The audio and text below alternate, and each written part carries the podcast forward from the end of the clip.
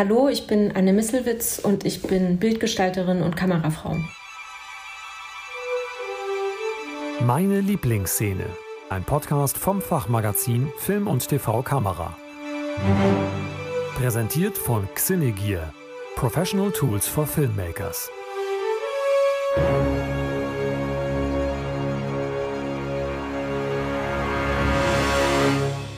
Hallo und herzlich willkommen hier im Podcast Meine Lieblingsszene vom Fachmagazin Film und TV Kamera. Hier in unserer Podcast-Reihe sprechen wir mit BildgestalterInnen über ihre Lieblingsszene aus der Filmgeschichte. Wir fragen DOPs aus Kino- und TV-Film und aus TV-Formaten, Web oder auch der Werbung. Heute ist mein Gast und ich freue mich ganz besonders über sie, äh, DOP Anne Misselwitz. Hallo Anne. Hallo Timo, ich freue mich auch sehr. Großartig, schön, dass das geklappt hat. Ähm, bitte sag mir doch einmal zu Anfang, äh, welchen Film hast du dabei und wie bist du auf den gestoßen? Also ich habe eine Szene aus dem Film Afrique, Comment ça va avec la douleur von Raymond Dependant. Auf Deutsch heißt das so viel wie Afrika, wie geht's mit den Schmerzen? Was eine Redewendung in Afrika, eine, eine Begrüßungsformel in dem französischsprachigen Teil von Afrika ist. Ähm, genau, wie Raymond Dependant das im Film auch erklärt. Und ähm, ich habe natürlich lange überlegt, nachdem du mich gefragt hattest, was ist meine Lieblingsszene, habe ich sowas überhaupt? Und es gibt so mhm. wahnsinnig viel und wie kann man das zusammenfassen oder wie kann ich das so fokussieren? Und ähm, äh, habe mich dann einfach dafür entschieden, für einen Film, der für mich sehr wichtig war in einer bestimmten Zeit, ähm, wo ich noch sehr am Anfang stand des Filmemachens, ähm, und der für mich Fragen aufgeworfen hat, die damals sehr wichtig waren und worüber ich auch gerne spreche oder nachdenke, nach mhm. wie vor. Und ähm, das war, also ich, das war in einer Zeit, wo ich äh, anfing, sehr viel unterwegs zu sein, weltweit und Dokumentarfilme zu machen. Ich war in Indien, ich war in Vietnam, ich war in Uganda und ähm, gerade bei dieser Reise nach Uganda, da waren wir unterwegs und wollten einen Film machen über Memory Books, also äh, Bücher, die AIDS-kranke Eltern für ihre Kinder schreiben, damit die Kinder eine Erinnerung haben, wenn die Eltern weg sind, wenn mhm. auch eine ganze Generation von Dörfern ausstirbt. Und wir waren da unterwegs und haben sehr viel gesehen und ähm, erlebt und trotzdem blieb so ein Unbehagen dass wir irgendwie nicht, wir kommen nicht an den Kern oder wir bleiben so diese Zweidimensionalität der Bilder, die wird irgendwie nicht aufgebrochen. Mhm. Dann haben wir einen Filmemacher aus Uganda kennengelernt, der hat der uns damit so konfrontiert hat und gesagt hat, was macht ihr hier eigentlich, ihr weißen Leute? Ihr, ihr habt so ein festgefahrenes Bild von Afrika, ihr seht AIDS, ihr seht Hunger, ihr seht die Bürgerkriege und so, das stimmt ja alles, aber was hier wirklich vor sich geht, das könnt ihr gar nicht verstehen. Ja, genau. Und, ähm, und das, das hat für mich das so zu, auf den Punkt gebracht, dass ich irgendwie dachte so, ja, was, was mache ich hier eigentlich? Was suche ich hier eigentlich? Warum will ich das drehen? Was erzählen diese Bilder eigentlich über das, was ich hier sehe? Und wie kann ich an, an diese Lebensrealität der Menschen, kann ich da überhaupt rankommen? Und ähm, da hat mich, ich weiß gar nicht, wie es kam, wie ich auf diesen Film von Dependant kam. Auf jeden Fall, äh, der ist leider im Netz ja nicht zu finden. Ich habe ihn dann, ich habe herausgefunden, dass der in der deutschen Kinemathek ist mit deutschen Untertiteln. Habe die Hochschule, damals habe ich studiert in Babelsberg, ähm, habe die überredet, den, so, so, ein Screening zu finanzieren und habe dann dort diese sechs 35 mm Rollen abgeholt, die nach Babelsberg gefahren und dann waren wir da zu 20 im Kino und haben diesen Film gesehen und ich war total begeistert ähm, von dem, was Dependant da macht weil er genau diese Fragen, die ich hatte, aufgegriffen hat. Oder vielleicht äh, kann ich kurz einmal äh, so ein bisschen ja. was über Raymond Depardon, der ist äh, Jahrgang 42, ja. ähm, äh, lebt auch noch, da muss man bei, in diesen Fällen äh, und zu dieser Zeit irgendwie immer mit dazu sagen, habe ich das Gefühl. Äh, französischer Fotojournalist und Filmemacher, hat viel im Fotobereich gemacht und ist ähm, mit diesem Film, der 1996 entstand, ähm, ich weiß nicht, ob auf 35 mm oder ob nur die Kopie 35 äh, mm ist und er 16. Der 16 ist auf 16 genau. gedreht. Genau. Ja. Und, ähm, und äh, der Film ist 165 Minuten lang, also auch wirklich ein, ein, ein, Großwerk, wenn man so möchte. Äh, die Kamera, die er selbst ähm, äh, die Kamera hat er selbst geführt, äh, worauf er auch am Anfang hinweist, explizit auf der Tonebene. Und ähm, geschnitten wurde er von Roger Eclef der ähm, genau, den er für diesen äh, Film äh, dann äh, so inso, insofern halt eben dann mit, mit dazu geholt hat. Ähm, der, äh, vielleicht kannst du kurz noch mal was zu dem, zu, der, zu, dem, äh, zu dem Titel sagen, der auf eine Grußformel in Afrika zurückgeht, wenn ich das richtig verstanden habe aus dem Film. Genau, ja. Ähm, das, das erklärt, also ich, vielleicht erzähle ich mal die Eingangssequenz des Films, die ich denke, mhm. die so exemplarisch für den ganzen Film steht, wo, äh, wo Dependant ist. Also der, der fängt erstmal mit einem schwarzen, äh, mit einem Schwarz an. Dependant sagt Bonjour, guten Tag.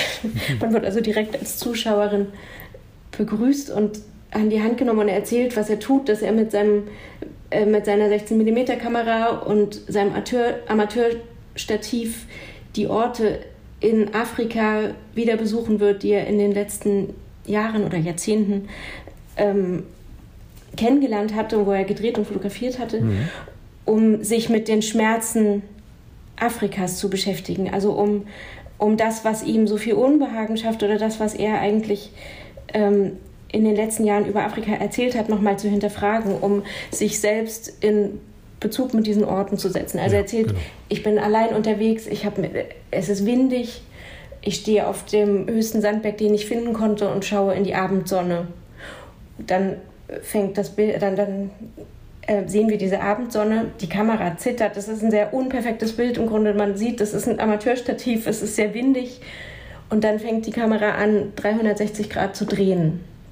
Währenddessen erzählt er über seine Reise, die er vorhat, über die Begegnung um, um einen Weg zu finden, über die Schmerzen Afrikas zu sprechen. Und diesen, dieser Ausdruck Afrique va avec la douleur, das ist wohl was, das ist wohl eine Floskel, eine Redewendung, mit der sich Menschen begrüßen im französischsprachigen Raum ähm, und die das irgendwie zum Ausdruck bringt oder damit auch so eine respektvolle Distanz. So ist es schwer, aber wir tragen es alle.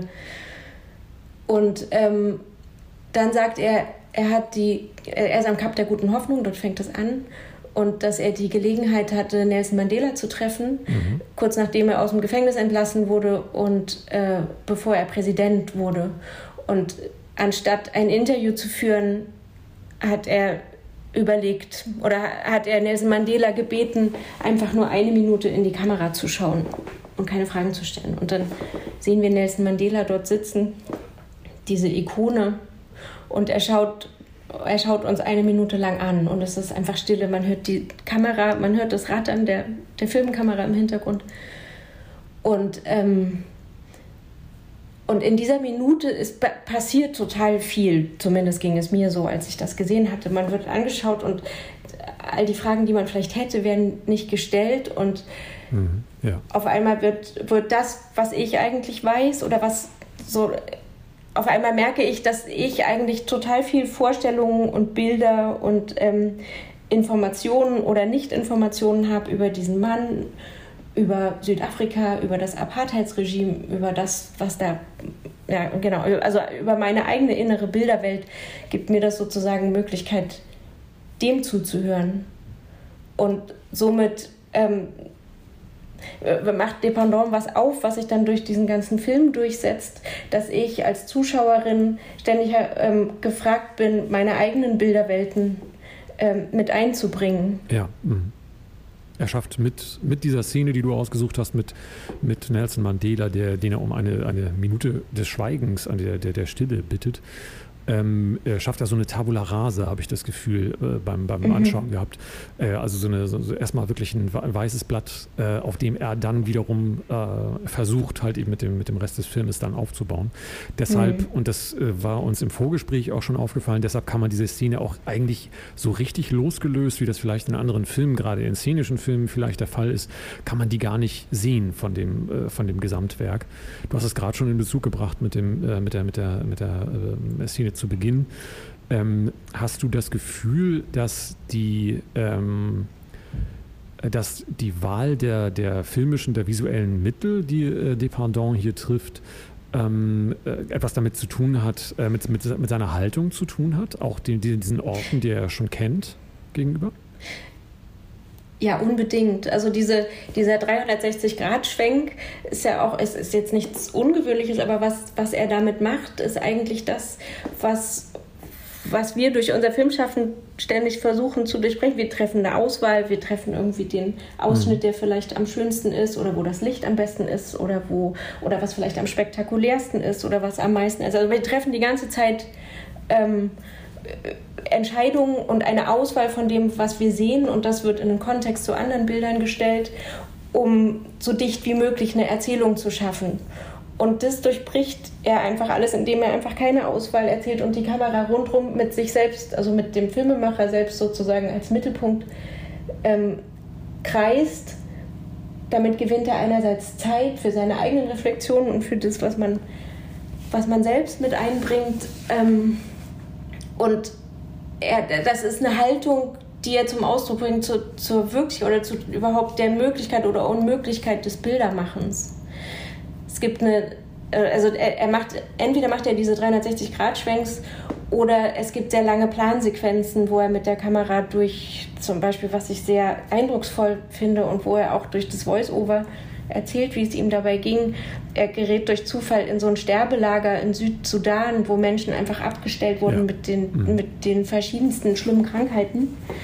Und es ist ganz erschütternd, was man da sieht. Und das, und das kommt auch so ein bisschen unvermittelt, weil, weil bis dahin in dem Film ist er den Menschen eigentlich mehr mit so einer würdevollen Distanz begegnet. Es gibt sehr viele Blicke direkt in die Kamera, mhm. die auch sehr lange stehen, wo er auch gar nicht spricht, wo man so damit so ein bisschen allein gelassen wird. Und dann läuft er durch dieses Sterbelager und man sieht diese einzelnen Menschen und er spricht darüber, dass es ihm wichtig ist, ähm, die Kamera durchlaufen zu lassen und ähm, eben gerade diese Auswahl nicht zu treffen ja. und die Wirklichkeit in der Echtzeit laufen zu lassen. Und dann sagt er auch, ich sollte jetzt aufhören und ich sollte ihm diese Bilder nicht zeigen und trotzdem gehe ich weiter und, und so. Und, dann, und, und das drängt sich einem so auf, dass man sagt, okay, warum gucke ich das? Was erzählen mir diese Bilder? Was macht das eigentlich mit mir? Und ähm, ja, ich fand, mich, mich hat das sehr fasziniert, was er da macht. Vor allem, weil das auch, es hatte auch zu dem Zeitpunkt genau das angesprochen, was dieser Filmemacher in Uganda, den wir da getroffen hatten, gesagt hat. So, was, was macht ihr denn hier? Was wollt ihr denn hier? Mhm, ja, genau. Ähm, und, und, und ihr seht doch nur das, was ihr schon wisst. Also man sieht doch, man, ich meine, das ist so die Grundlage der Wahrnehmungspsychologie, dass man nur das wahrnehmen kann, was man schon weiß oder was, wo, wo, wofür der Boden eigentlich in einem selbst geschaffen ist, dass man das, dass man das wahrnehmen kann. Alles andere entzieht sich unserer Wahrnehmung. Genau. Und er, er zieht es, also der Dependant ähm, macht das eigentlich zum Thema von seinem Film. Er ist ja ohnehin sehr reflektiert und er reflektiert ähm, as he goes along, wie man so schön sagt, äh, äh, währenddessen eigentlich dauernd und äh, legt auch damit, ähm, ähnlich wie, wie in eurem Fall, der, der, wo, wo der Impuls von extern kam durch den ugandischen Filmemacher, ähm, legt er selbst seine eigenen Widersprüche auch offen, sowohl in dem, im, im Handeln mit der Kamera und äh, als halt eben auch in der Reflexion danach. Ähm, das fand ich sehr, sehr faszinierend. Und die, die, diese, dieses Lager, von dem du erzählst, es ist ja eine unglaublich lange Sequenz. Ähm, und da, ja. ich hatte so das Gefühl, dass der Zuschauer diese, aus dieser Konsumentenrolle da auch herausgetrieben wird. Ähm, und genau. er, muss eine Haltung dazu irgendwie einnehmen. Ähm, und äh, wo, wodurch ähm, diese, du sprachst gerade von, den, von dem, dass man äh, nur das wahrnehmen kann, also die, die Strukturen, die man bereits kennt und die man bereits für sich selbst geschaffen hat, nur darin kann man so eine, so eine Art Verständnis entwickeln. Und das bricht er mhm. da auf. Da, da öffnet sich etwas. Ähm, ja. Das ist äh, teilweise schwer auszuhalten, absolut. Und äh, es gibt noch andere Szenen, in denen das er auf, auf, auf andere Weise erreicht. Ähm, auch dieser 360-Grad-Schwenk habe ich das Gefühl, der, den nutzt er auch auf sehr unterschiedliche Arten und Weisen. Äh, wie bei, der, bei, dem, ähm, bei dem Begräbnis am Anfang, wo er es fast eher so als, äh, er möchte jetzt nicht mehr draufhalten, deshalb macht er einen Schwenk in die Landschaft. Und er möchte mhm. denen die Ruhe halten, aber das, das, das, das äh, Lamentieren, das, das, ähm, auf der Tonebene geht es weiter oder kommt irgendwann wieder. Ähm, ja. Das ist ja äh, höchst, ähm, sind sehr unterschiedliche Mittel, Mittel, die er da auch wählt. Mhm. Ja, das ist sehr, ja, mir hat das total gut gefallen. Also mir, für mich ist das, ist, es ist einerseits ist es so toll, was wir erleben durch unseren Beruf, dass wir so viel erleben, also sowohl wir als erste Zuschauerinnen, als Filmemacherinnen sozusagen, aber auch eben damit, was unsere Filme dann erzielen, dass man die Welt entdecken kann, dass man irgendwie in fremde Lebenswelten aufbrechen kann. Und das ist so, das ist aber eigentlich von Anfang an so der Hauptgrund, weshalb ich gerne Dokumentarfilme mache, weil ich so viel erlebe und so viel lerne und so viel sehe und so viel, also mein, meinen eigenen Horizont so erweitern kann. Mhm. Und gleichzeitig darin aber zu entdecken, wie beschränkt das auch ist, finde ich sehr, also finde ich irgendwie auch wichtig, sich darüber Gedanken zu machen. Hältst du es denn für wichtig, weil es ist ja jetzt schon eine Weile her, dass ähm, dieser, dieser Kontakt oder auch dieses, dieser, dieser Lernprozess jetzt, äh, während des äh, Films mit dem äh, ähm, und dem Kontakt mit dem ugandischen Filmemacher äh, stattgefunden hat. Hältst du es denn für wichtig, trotzdem durchaus mit einer gewissen ähm, westlichen Zentrierung äh, dort mit hinzugehen, damit, wenn du den Film wieder mit nach Hause bringst, die Bilder wieder mit nach Hause bringst, damit es noch verstanden werden kann? Ja, anders geht es ja eigentlich gar nicht, ne? weil ich, mhm. ich bin nun mal von hier und anders kann ich nicht erzählen. Ähm, und wenn man das thematisiert, wenn man das mit einbringt, dann macht das dieses Verhältnis ein bisschen klarer. Das ist natürlich jetzt nicht der einzige Weg, wie man über fremde Lebenswelten Filme machen kann. Mhm. Und das passiert ja auch selten. Und es, es gibt sowieso kein richtig und kein falsch. Und ähm, meistens ist es einfach so, dass man losfährt und sich treiben lässt von dem, was einen intuitiv begeistert oder fasziniert oder wo einfach der, der Blick sich hinwendet. Und trotzdem finde ich es für mich immer interessant, dann nochmal zu hinterfragen, warum das so ist. Absolut, ja. Und äh, aber für dich auch wichtig, äh, das zu hinterfragen innerhalb des Werkes. Ja, ja. Könntest du sagen, über welche Mittel du da versuchst, das herzustellen, dieses Hinterfragen? Weil es ist ja auf der jetzt äh, Dependant ein sehr, sehr klares, sehr, sehr direktes Mittel, nämlich den fast, fast sogar Dialog, aber den Monolog zum, zum Zuschauenden. Ähm, welche, welche, in, mit, mit welchen Mitteln würdest du das umsetzen? Also äh, ich bin natürlich, ich bin jetzt die Kamerafrau und nie, nicht die, die am Ende die Narration führt. Mhm. Ähm, und trotz, also ich glaube, für mich ist es grundsätzlich, ich, ich finde es immer gut, aber das ist natürlich auch eine Regieentscheidung, wenn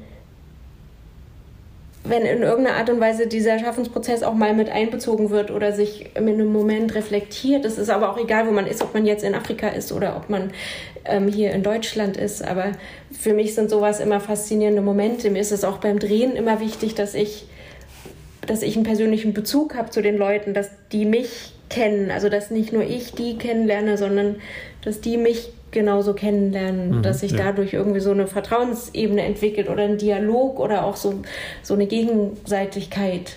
Und dann merkt man auch, wenn manchmal so Bezug genommen wird auf das Filmteam oder, oder so, das ist natürlich, das passiert auch selten und das ist jetzt auch nicht der einzige. Ich, ich finde es immer schwer, so zu sagen, so macht man es oder so mache ich das. Aber genau, ja. ähm, für mich sind solche Momente beim Drehen und auch wenn ich Filme schaue, immer besonders schön, wenn, wenn dieser Schaffensprozess oder diese Beziehung, die sich da aufbaut zwischen den ProtagonistInnen und dem Filmteam, auch mal thematisiert. Mhm, ja.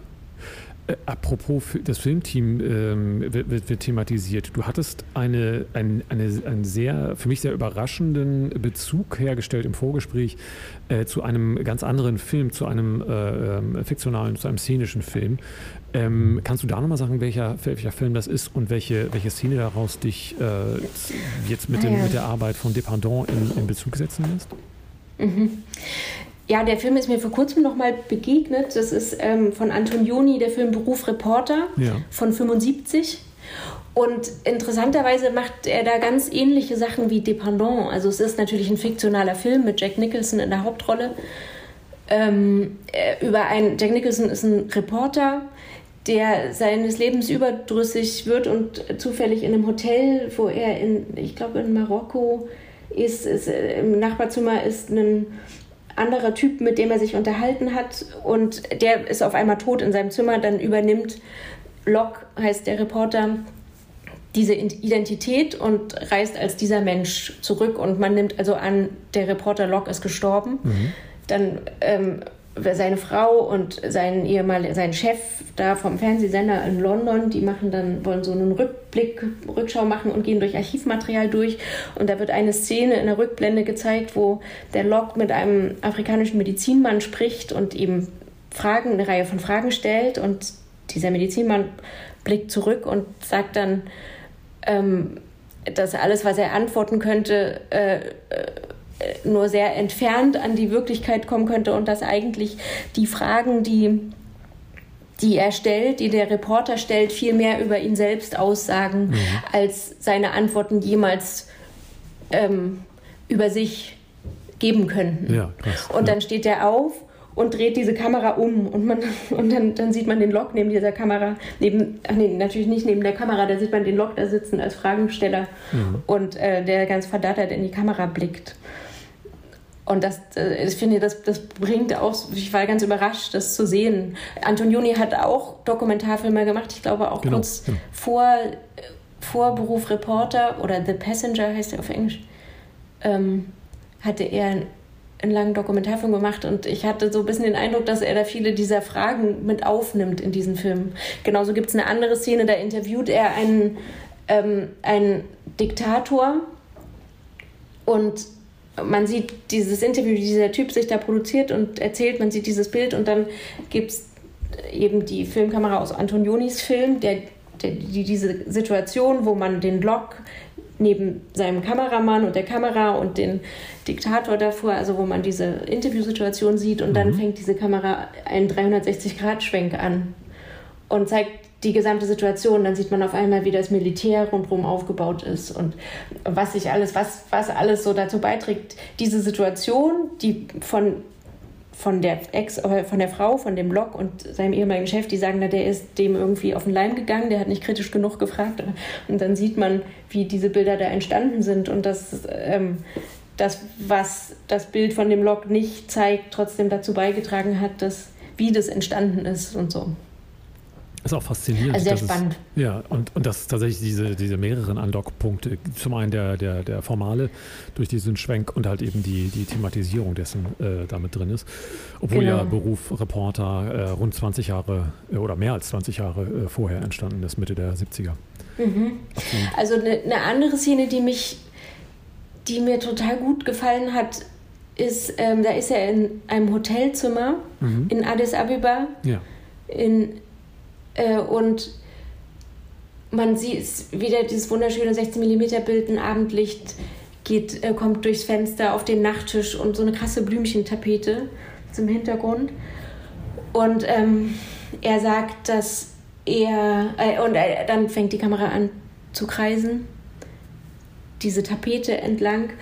Und er erzählt, dass während er in Äthiopien war, in Ruanda, dieser, dieses Massenmorden, der Genozid passiert ist. Das war ja, weiß nicht, das war irgendwie Anfang, Mitte der 90er. Er war nicht informiert über Internet oder so. Also er hatte das nicht mitgekriegt, denn er sagt auch, er hat sich treiben lassen von dem, was er da gedreht hat. und er war kurz vorher, war er in Ruanda gewesen und ähm, jetzt breitet sich da dieses Schrecken aus und, und ähm,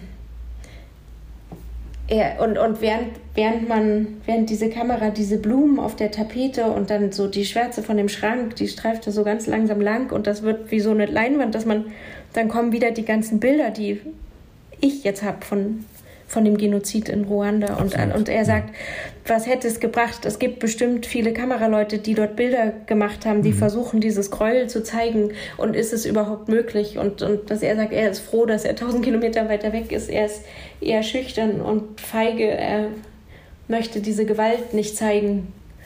Und ähm, ist in seinem Hotelzimmer, sagt irgendwie so, Komplize des Reisenden genau. oder so halb Folterkammer, halb ähm, Himmel. Ja, genau. Fand ich irgendwie schön ausgedrückt. Dann ist man wieder an diesem Nachttisch angekommen und man sieht seine Arme, wie er die Koffer packt, weil er jetzt bald nach Paris fährt. Und ich fand, ähm, ich, das war für mich auch so ein Bild, was so diese in, inneren Bilder und äußeren Bilder so vermischt. Also man merkt, dass, also wo das wieder so Absolut, ja. zum Thema wird, dass das, was man sieht, so gefärbt ist von dem, was man schon gesehen hat und schon weiß. Und, und ja tatsächlich und auch. Ich auch sehr poetisch. Äh, genau, und, ja. und auch immer wieder diese Leerstellen, durchaus auch dadurch, dass er, dass er dann äh, die, in der einen äh, Hälfte des, des 360-Grad-Schwenks ist, ähm, ist das Zimmer beleuchtet und in der anderen ist es sehr, sehr dunkel. Man würde jetzt technisch, äh, äh ganz wunderbar technisch, würde man sagen, es säuft ab. Mhm.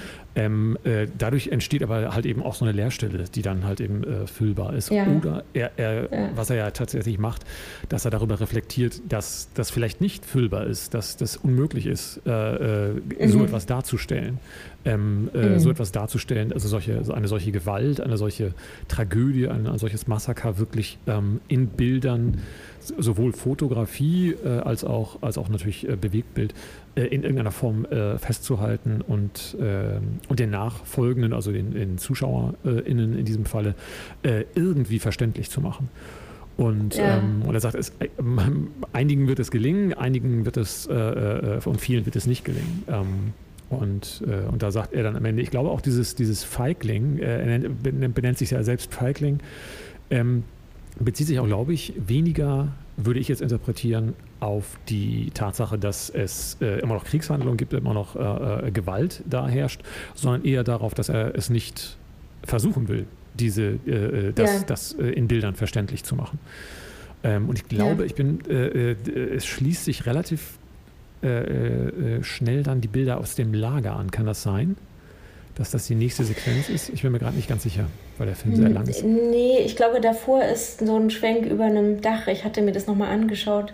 Nee, das kommt nicht direkt danach. Ah, okay. Aber davor ist auch so eine, so eine Situation, die so diesen ethnografischen Blick so reflektiert, wo er, da ist er am Wasser mit so Fischern, mhm. dann dreht sich die Kamera und dann ist eine Unmenge von Flüchtlingen äh, steht dort hunderte, weiß ich, ja, total viel, oder ja, keine Ahnung wie viel, also unglaublich viele Menschen stehen da und gucken eigentlich alle in die Kamera.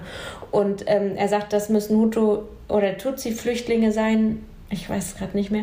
Auf jeden Fall ähm, ist da ein, eine riesen Menschenmenge an Flüchtlingen und die Kamera schaut da lang und er umreißt so diesen Konflikt, der so, äh, der so schwer zu verstehen ist von außen, der ja auch irgendwie so ähm, durch diesen ethnografischen, also wo dieser Ethno, Ethno, ethnologische Blick auch eine Rolle spielt und man schaut diese Gesichter an und die Kamera reflektiert, sodass man irgendwie so an dieser Oberfläche bleibt. Also fand ich einen ganz interessanten, äh, eine interessante Idee über diesen Konflikt zu sprechen. Verstehst du, was ich meine? Ja, absolut. Vor allem die äh, dann genau in die, äh, in die Gesichter zu blicken, die das eigentlich, die davon äh, viel, viel näher erzählen könnten. Und er macht es aber im Off ähm, äh, und in diesem Fall äh, sucht er nicht äh, Gespräche, er, er, füllt ja auch den Film jetzt nicht mit, mit, mit, äh, mit zig Interviews ähm, äh, in dieser Form, genau. sondern lässt das eher ja. wirken. Ähm, was natürlich aber auch eine, eine, eine ähm, erst über die Länge wirklich äh, anfängt zu wirken. Also das hätte in einem 90 Minuten hätte das äh, vermutlich wäre das wäre das ein bisschen äh, was heißt ein bisschen wenig. Das ist jetzt auch eine sehr sehr starke Interpretation ähm, mhm. und vor allem spekuliert ist. Aber das ist mhm. äh, über, über diese lange Zeit entwickelt sich erst so etwas wie so eine äh, wie, wie ein Verständnis jetzt äh, zumindest war es bei mir so ähm, darüber, was er da eigentlich macht, obwohl er das äh, immer wieder reflektiert und, äh, und ja auch äh, sagt, ja. was er tut. Wir könnten jetzt noch über so viele Aspekte weiter äh, sprechen. Ich, äh, ähm, wir, wir, wir, beginnen so in die, in die Schlussgerade einzubiegen und da würde ich gerne noch einmal von dir hören, ähm, äh, dass du uns kurz nochmal so, so einen Überblick gibst, was dein Arbeitsschwerpunkt ist. Du hattest gerade schon deinen Dokumentarfilm oder dein äh, Dokumentarschaffen äh, ein bisschen gestreift. Ähm, was so deine Schwerpunkte sind und was du an äh, Projekten so gemacht hast, die dir am Herzen liegen. Ähm, also ich, ich drehe überwiegend Dokumentarfilme, aber jetzt auch so in den letzten fünf Jahren habe ich eigentlich jedes Jahr auch einen Fernsehfilm oder Fernsehserie oder Spielfilm gedreht ähm, und finde das eigentlich eine tolle Mischung. Also wenn ich einmal im Jahr was Szenisches mache und den Rest mit Dokumentarfilmen mhm. unterwegs bin, ist das für mich eigentlich eine ideale Welt. Ähm, und Filme, die mir am Herzen liegen, ich also ich, einer meiner Lieblingsfilme ist nach wie vor Football Undercover. Ja. Der ist aber von 2008. ist schon sehr alt, aber das war für mich ein unglaublich, also eigentlich der Film, der am meisten so Impact hatte auf mein Leben, was irgendwie äh, überhaupt das Erlebnis dort war wie so eine kleine Revolution. Dieses Fußballspiel im, im, von Frauen im Fußballstadion im Iran genau. und dann aber auch ähm, die, die Freundschaften, die ins Leben kamen und so. Also das war so ein Film, der hat einfach so umfassend in mein Leben eingegriffen. Das, das passiert gar nicht mehr so oft. Aber ich habe ihn vor kurzem noch mal gesehen und finde den nach wie vor sehr gut, diesen Film. Ähm, Genau, er handelt von der ähm, ersten iranischen Frauennationalmannschaft und, und dem ersten Spiel vor ZuschauerInnen in, äh, in Teheran. Äh, genau. Falls, falls der zu wenig bekannt ist, was auch jammer schade wäre. Ähm, äh, genau, und, das, äh, und ihr habt auch dort vor Ort, äh, natürlich äh, dort vor Ort gedreht. Ähm, wie, wie, hast du das damals so kennengelernt? was war denn dein damaliges Bild vom, vom Iran? Wie bist du da hingefahren? Ich fand es sehr interessant, dass mich dass mich der Iran so an die DDR erinnert hat. Ich bin ja in der DDR aufgewachsen. Ich war mhm. 12, 13 zur Wende. Und irgendwie war die Atmosphäre dort äh, genauso, wie ich sie aus der Kindheit kannte. Natürlich ist das dort nochmal eine andere Nummer. Aber das ähm, zwischen Öffentlichkeit und privaten Raum so ein krasser Unterschied ist, dass wenn man zu den Menschen nach Hause kam, waren immer die Gardinen zu, alle haben die Kopftücher abgenommen und die Menschen waren so unglaublich gastfreundlich, so wie ich das auch von zu Hause kenne. Meine Eltern haben immer alle alle Menschen aus anderen Ländern, die sie getroffen haben in Jena, ich bin in Jena aufgewachsen, immer zu uns eingeladen. Mhm. Die haben die ähm, und Tremper mitgenommen und so. Also es war so eine Sehnsucht eigentlich nach der großen, weiten Welt, die, die ich schon durch, durch meine Eltern so ähm, mitbekommen habe. Und für mich sicher auch so eine Triebfeder ist für, mein, für diesen Beruf. Ähm, und dann und, und diese Gastfreundschaft und die und, und diese Herzlichkeit und wie sich die Menschen immer gefreut haben, dass wir, dass wir da sind und dass das ähm, Genau, dass wir uns kennenlernen. Und genauso aber auch so Verwaltungsgebäude und, und Schulen und so dieses ganze Institutionelle. Es hatte so einen ganz ähnlichen, schäbigen Flair, wie ich das irgendwie aus meiner Kindheit kannte. Das fand ich beeindruckend. Ja, krass. Ja. Genauso beeindruckend war es natürlich dann zu sehen, dass das nicht wie, dass der Iran in 2009 war das, die grüne Revolution oder 11, äh, elf, glaube ich, also dass das nicht wie so ein Kartenhaus zusammenfiel wie die DDR. Ja, genau. Weil da noch ganz andere Kräfte dahinter stehen. Du hattest gerade gesagt, dass die für dich wahnsinnig spannend ist, äh, die, die, das Szenische und das Dokumentarische halt eben auch ähm, äh, koexistieren zu lassen in deinem Werk. Wo findest du denn, befruchten die beiden Dinge sich in deiner Arbeit? Also wo, wo geben die sich gegenseitig ähm, äh, ja, ähm, Power? Also ich, ich denke, dass ich durch das dokumentarische Arbeiten so sehr meine Intuition geschult habe. Also mhm. Intuition ist ja auch ein Zusammenspiel aus vielen Dingen. So einerseits aus, aus Wissen und Vorbereitung und also so, oder man, man braucht viele Grundlagen, damit man sich durch die Intuition leiten lassen kann. Auch Erfahrung und Übung und so. Und dann kann man so mit dem Bauch, also nach dem Bauchgefühl handeln und ähm, und ich fühle mich eigentlich am wohlsten, wenn ich die Kamera auf der Schulter habe und mitten in der Situation bin. Also ich denke, dass ich, das habe ich jetzt öfter gemerkt bei szenischen Produktionen, dass ich auch RegisseurInnen überzeugen konnte mit meiner Handkamera, die sie bis daher eher als irgendwie verwackelt und unruhig kannten, ähm, was man eigentlich durch eine, durch eine konzentrierte und ruhige Handkamera erreichen kann an, an Nähe und Unmittelbarkeit. Ja. Mhm. Also das, das denke ich ist auch so, ähm, so, so einerseits denke ich das schnelle Erfassen von Situationen und intuitive Arbeiten, also so, so schnell sein und, ähm, und, und, und die Handkamera, denke ich, ist was, was das Spielfilmschaffen für mich bereichert. Genauso umgedreht ist die, die Sorgfalt und Genauigkeit, ähm, mit der man beim Spielfilm arbeitet, wieder in Dokumentarfilm zu übertragen, dass man da nicht faul wird, sondern dass man nochmal zum Auto geht und nochmal was holt oder nochmal, also wenn man irgendwie was machen kann, um es besser zu machen, um es schöner zu machen, um es sorgfältiger zu machen, das auch zu tun, ähm, ist für mich äh, ist für mich immer gut. Ja, genau. Jetzt geht so ein bisschen der, der, der technisch-gestalterische äh, hier ähm, Aficionado, möchte ich fast sagen, mit mir durch. Äh, eine Frage noch zu dem, arbeitest du dann gerne mit der Hand, äh, auf der Handkamera mit, mit Festbrennweiten oder mit Zoom, um wirklich in dieser Situation vielleicht auch nochmal ganz kurz verdichten zu können, näher ranzukommen, als du vielleicht physisch gerade rankommen könntest? Ich, ich finde immer, dass mit Festbrennweiten mir das besser gelingt. Ja. Also, dass, dass ich durch, durch eine Festbrennweite ich ganz anders in Bezug zur Szene und zum Geschehen und zu den Menschen stehe und durch wirklich mein physisches Verhalten was verändere. Während ähm, ein Zoom immer dazu verleitet, sich irgendwie eine gute Position zu stellen und dann schnell ranzuzoomen, mhm. um es schneidbar zu machen, muss ich durch eine Handkamera und durch meine Bewegung die Situation in, in Bewegung oder in, ähm, die Möglichkeit, also Schnittmöglichkeiten schaffen. Es ist natürlich auch ähm, immer mit Absprache mit der Regie zu sehen, weil das auch einen anderen Erzählrhythmus voraussetzt, wenn man mit äh, Festbrennweiten arbeitet. Aber es ist nicht nur die geringe Tiefenschärfe, sondern auch wirklich meine Haltung zum ja. Geschehen, mhm. die sich dadurch verändert, was ich persönlich immer viel besser finde. Hat das auch was damit zu tun, dass natürlich die Entscheidung für die Brennweite dann ein sehr bewusster Vorgang ist, der vor allem auch nochmal eine, eine, eine, eine aktive äh, haptische Handlung voraussetzt? Ja, auf jeden Fall.